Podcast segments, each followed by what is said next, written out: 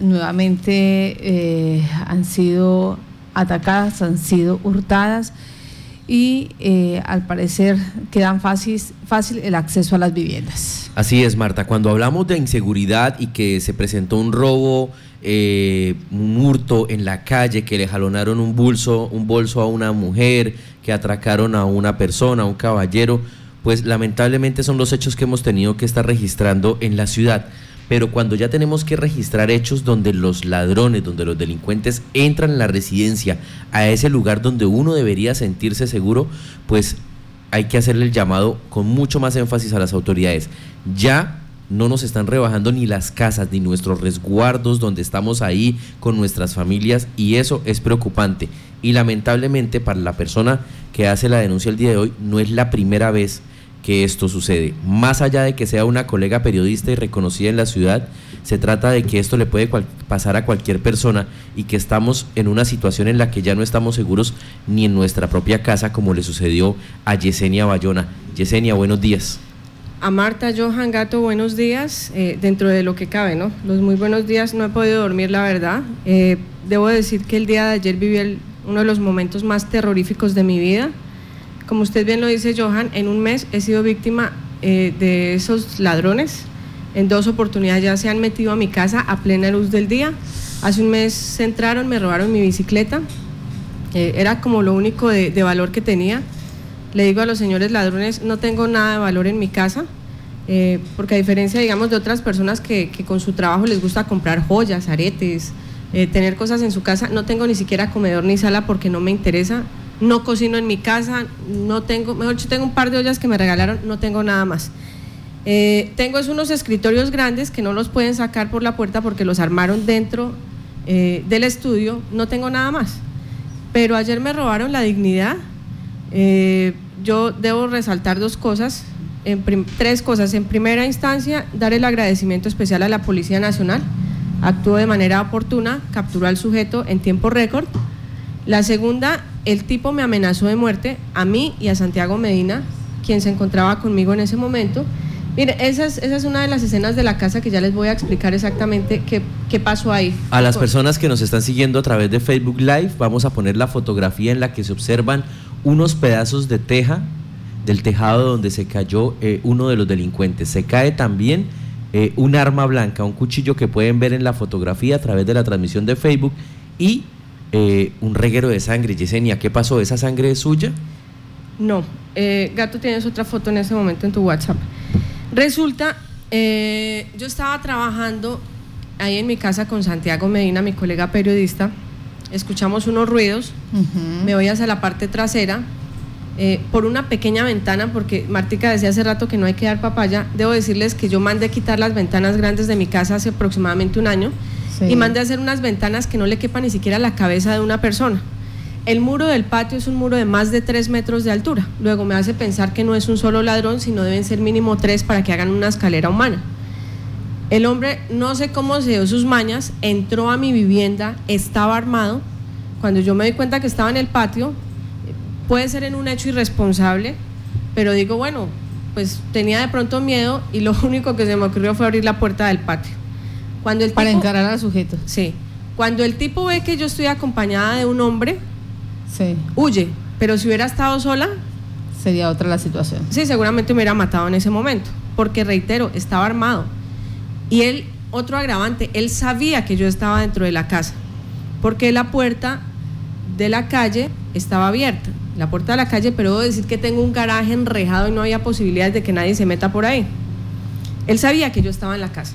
Y si llegó armado es porque iba hasta las últimas consecuencias y sabía que si yo salía, pues sencillamente me iba a matar.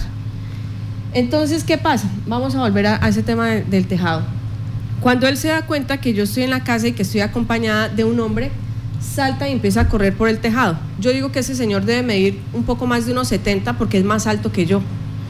Y si es alguien de unos 70, debe pesar entre 70 y 90 kilos. Imagínese usted una persona de 70, 90 kilos corriendo por un tejado. Debo decir que esas tejas están podridas. El tipo le faltaba un paso y ya estaba en la calle y cuando da ese paso ahí rompe esa teja que están viendo las personas a través de Facebook y cae dentro de la casa. Cae dentro de la casa se levanta herido, se hirió un brazo cuando cae, y, y de hecho, Gatico, me ayudas con la otra imagen. Ese es el reguero de sangre, esa sangre es del tipo. Ese cuchillo era uno de los dos cuchillos que tenía el tipo. El tipo se levanta y con uno de los cuchillos se empieza a gritar, ¿a quién hay que matar? ¿A quién hay que matar? Santiago me coge, me encierra dentro de la casa y el tipo queda como encerrado en el garaje Ajá. y gritando como loco, ¿a quién hay que matar? ¿A quién hay que matar? Eso lo pueden corroborar mis vecinos que también lo vieron. ¿sí? Entonces el hombre finalmente sale. Entonces uno de los temas para resaltar ahí que quiero dejar en agenda pública es, eh, el tipo me amenazó de muerte y yo en este momento temo por mi vida, porque él sabe dónde vivo yo, pero yo también sé quién es él. Él es vecino de mi casa, yo lo he visto en el barrio.